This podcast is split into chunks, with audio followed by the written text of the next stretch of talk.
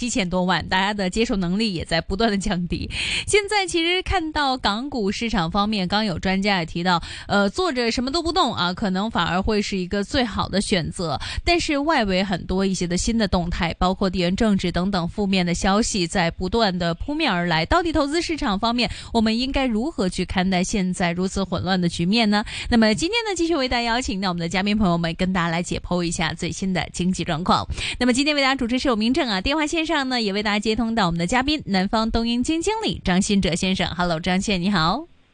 Hello，明正好，大家好。呃，刚刚其实提到外围的地缘政治，从呃这个俄乌到现在以巴的问题，呃，除了黄金跟油价方面啊不炒的不亦乐乎以外，其实市场方面啊波幅的程度影响港股的幅度也越来越小。您自己其实怎么看这一个地缘政治这一条的线路，这一条赛道，甚至成为一个赛道的话，其实应该怎么样去理解当中的一个投资的形式呢？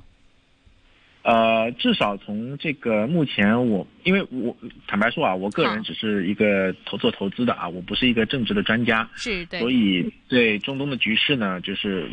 我也仅仅是从我就是我看到的一些呃，就是券商或者投行的研究报告，嗯，得出来的一些结论可以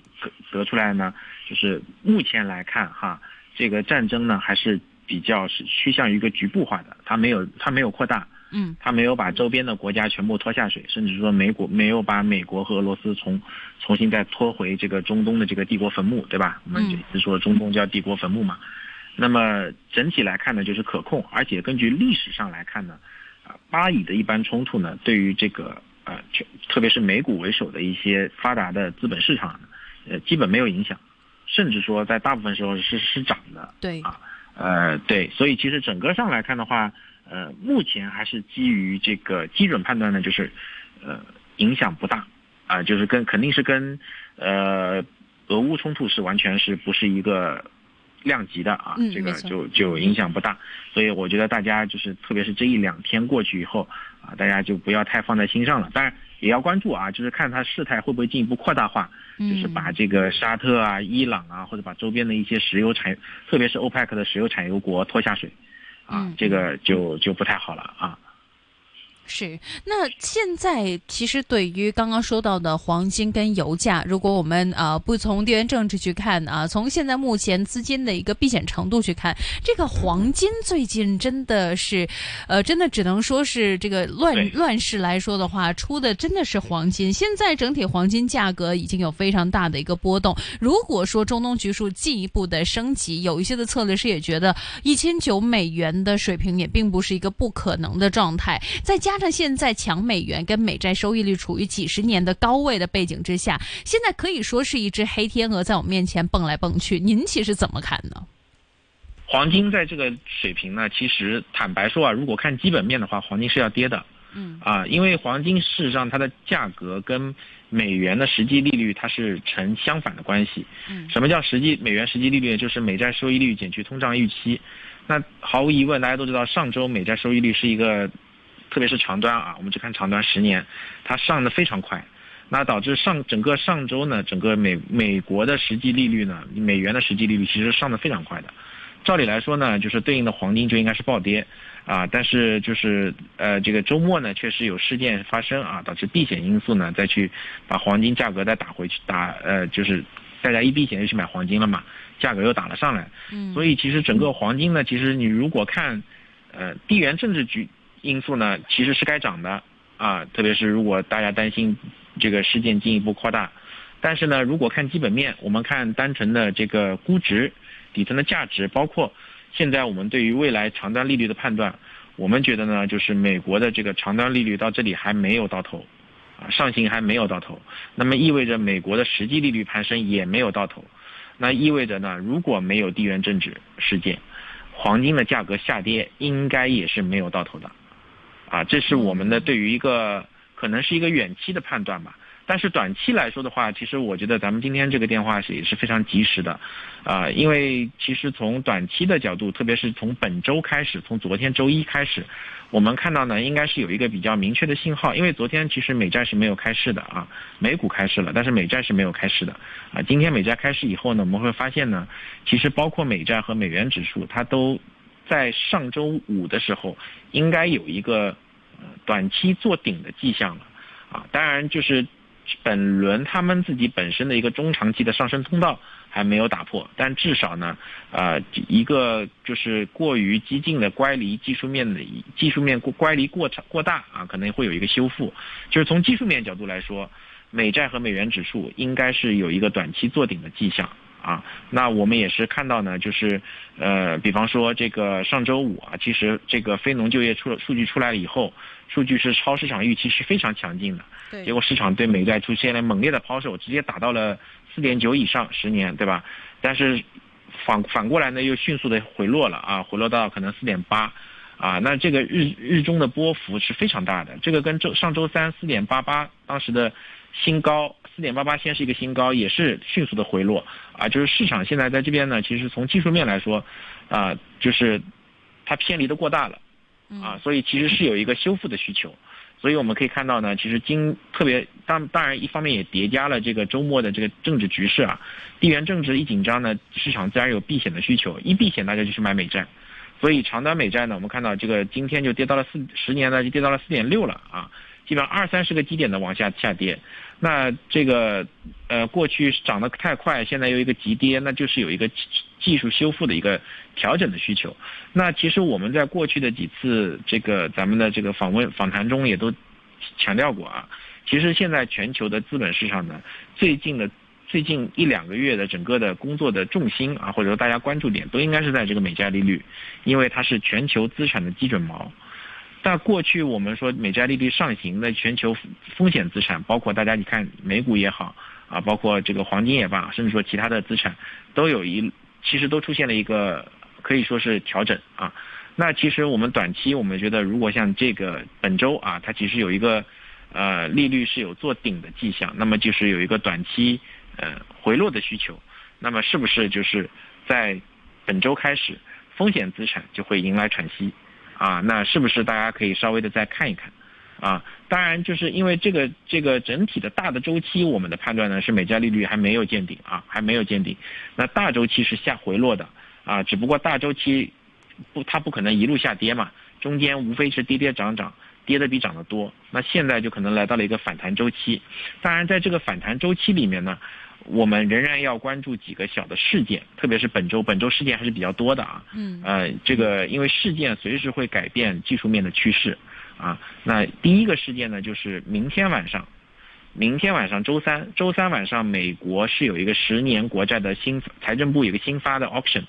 一个竞拍。嗯。如果这个新发不及预期，或者说市场的反应是非常差的，那。那很可能会带领这个十年国债继续重新、重新重拾这个上升的趋势，啊，呃，要看这个反反就是新发的具体的这个接受度啊。是。后天后天是星期四，星期四应该是十二号，十二号晚上呢有两个事件，一个是美国的 CPI 九月的 CPI，还有一个是美国的这个三十年特超长期的长端的新发。啊，这两个事件呢，都会对市场的利率啊产生比较大的影响，所以其实就是这个星期如果没有这些事件发生啊，我觉得正常是应该就是全球股票啊应该都是一个比较好的一个阶段反弹，啊，那么一旦有这个事情，如果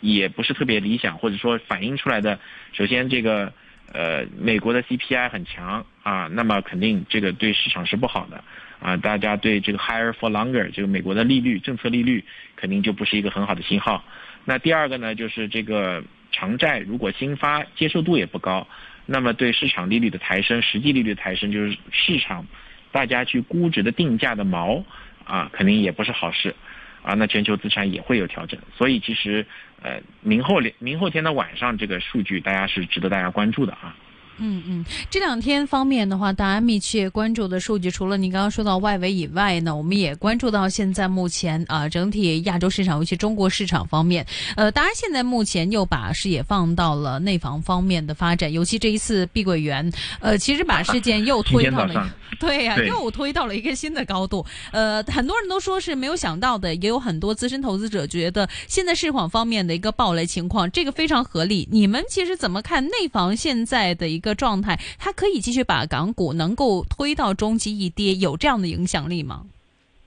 呃，那我觉得如果没有想到的投资人，一定是没有听咱们的这个这个。那是肯定的，没有关注我们的张先生的分享。这个从过去相当可以说是半年的时间，我们已经反复强调了，中国房地产不要看了，啊，这个就是就是就是早早早晚的事情，对不对？那今天早上碧桂园这个公告也是预料之内的，而且这个随着时间的推移，它对市场的影响会越来越弱，越来越弱。啊，所以其实，呃，两件事就是碧桂园这个事情并不意外，而且应该还没完，嗯，没完，绝对没完，还有民营房地产要写，要爆雷，要爆啊！这个这个大家一定要做好做好预期，这是第一点。第二点呢，就是这些房地产啊，民营房地产这些清退啊也好也罢啊，包括大家看到恒大的消息，其实对市场的影响会越来越弱，越来越弱，啊，因为整个市场的。接受度已经非常高了啊，而且本身这些地产股呢，在指数中的权重也不大了，嗯啊，那所以其实呃影响有限啊，影响有限的。那呃我们的观点依然保持不变啊，房地产应该还在寻底的过程中啊，这个是个雷没完。而且之前我记得有投资人去问过啊，包括融创的反弹，我们当时的观点也是啊，建议大家保持谨慎、谨慎再谨慎，雷还没完。啊，你不能去简单的去线性外推，对不对？所以其实整个的观点，我我们觉得还是比较前后一致的。我们现在的观点依然是房地产雷没完，啊。嗯，OK，这个雷如果没有完的话，下一个投资方向啊，大家都会对这个市场方面又更加没有任何的主题。其实您自己觉得，呃，对于现在目前资金等待着市场发出的一些的信号的同时，我们应该如何的去部署？是应该去部署未来市场可能呃必将要跑赢的，比如说呃有可能是新能源汽车这一类未来市场方面的一些的光明道路。但是呢，也看到种种迹象，现在目前我们面前所看到的所有的板块，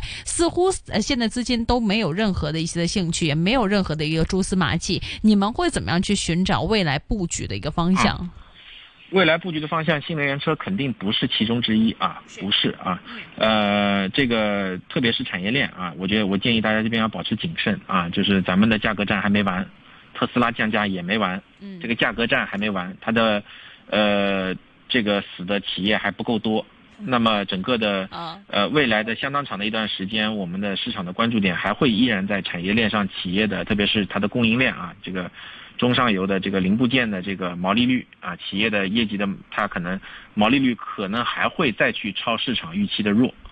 啊，包括一些电池啊生产商等等啊，所以新能源不是大家。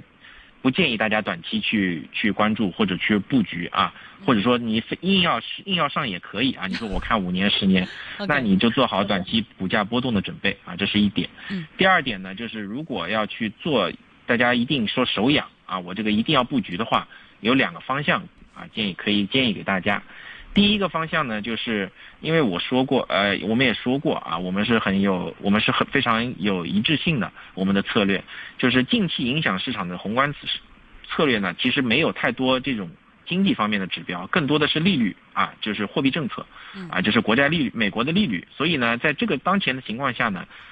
呃，不要去选行业，不要去选股，就看指数就好了，恒指或者恒科啊，就指数就完事儿了。啊，呃，跟着利大的那个利率的波动，或者说这个美元指数的震荡方向去做指数，可能是当前比较好的一个策略。啊，呃，利用这个市场上的杠杆的产品或者反向的产品都好啊。那这是一个方向。第二个方向呢，很多投资人说我我对于交易不太擅长啊，看不懂。那我想长期布局，长期布局我给一个思路呢，就是呃，我们至少我们在就是。目前的这个所掌握的信息和我们的研究方向来看呢，AI 可能是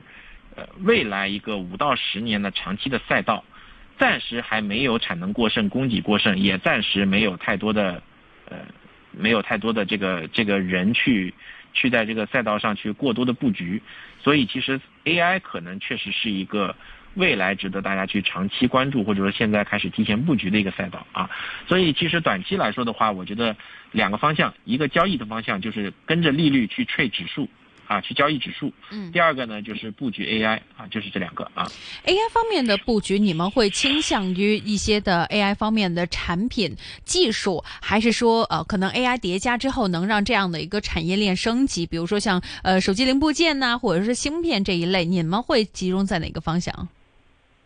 现在暂时看起来的话，只有一个就是算力芯片，可能现在是一个方向。第二个就是模型的方向啊，只有这两个方向，其他的不要想啊。算力芯片跟模型。算力芯片对，算力芯算力芯片和模型啊，看看模型最后谁能跑赢啊？我们要去赌大的啊，呃，概率高的啊，因为这个强者恒强，可能是肯定是这个互联网时代啊，都所有产业革命的一个前提啊。如果真的说是要在强中之中呢，选择一些的稳健，呃，又要回归到一些我们说非常呃这老生常谈的一些东西啊，比如说像电讯这一类，电讯基建这一类，像尤其今天基建股方面的一个走势虽然走低啊，但是市场方面也觉得呃未来技术性的一个影响，加上未来中国的一个布局，有可能会令到整体的产能能够有一个反弹的方向。你们赞成这样的说法吗？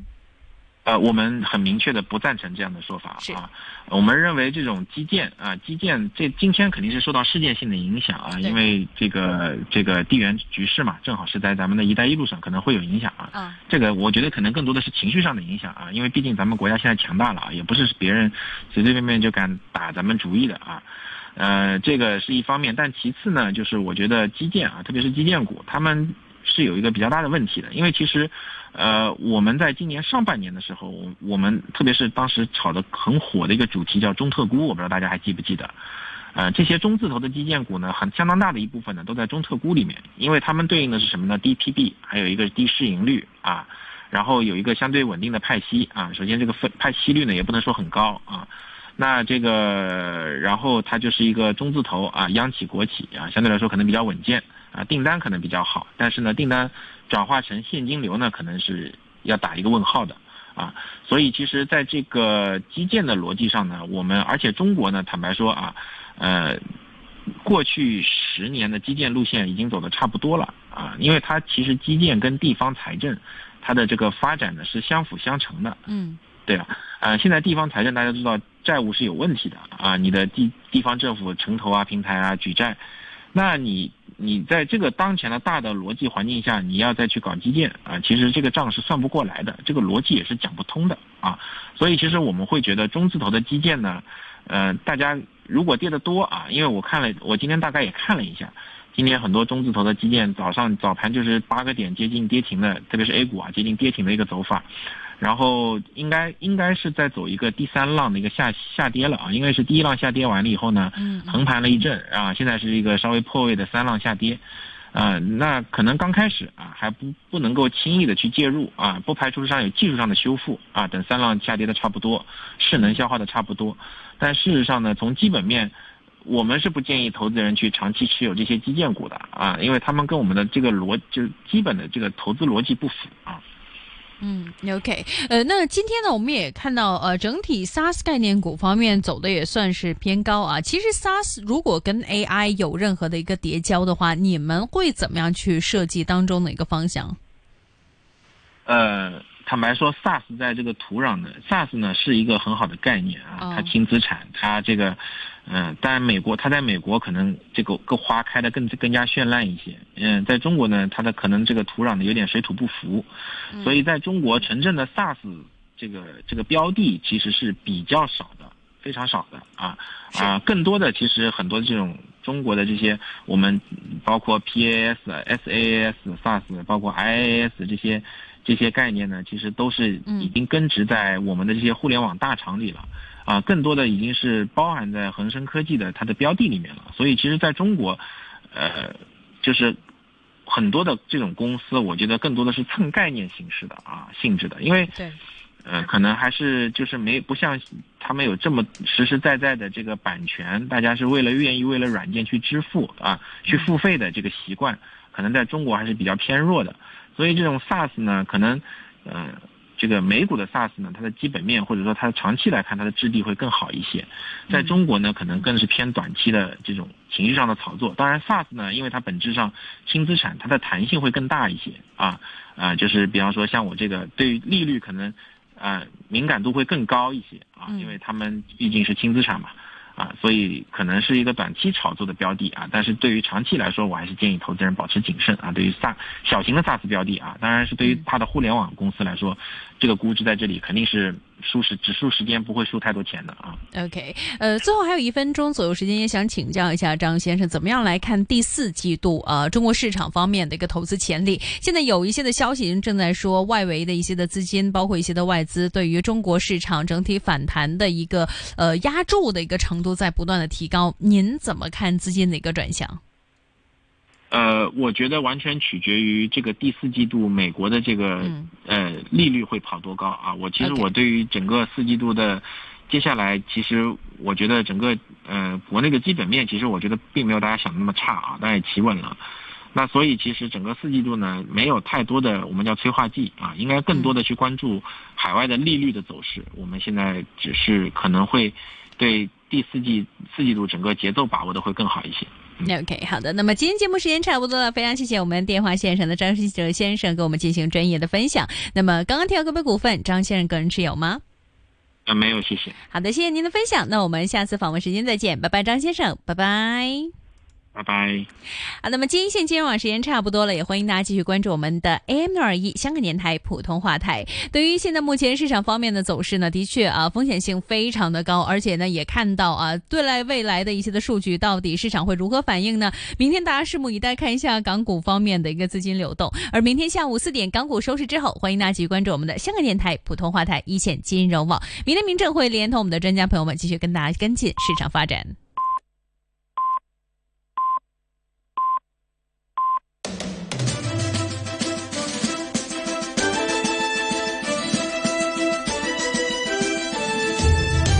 香港电台新闻报道：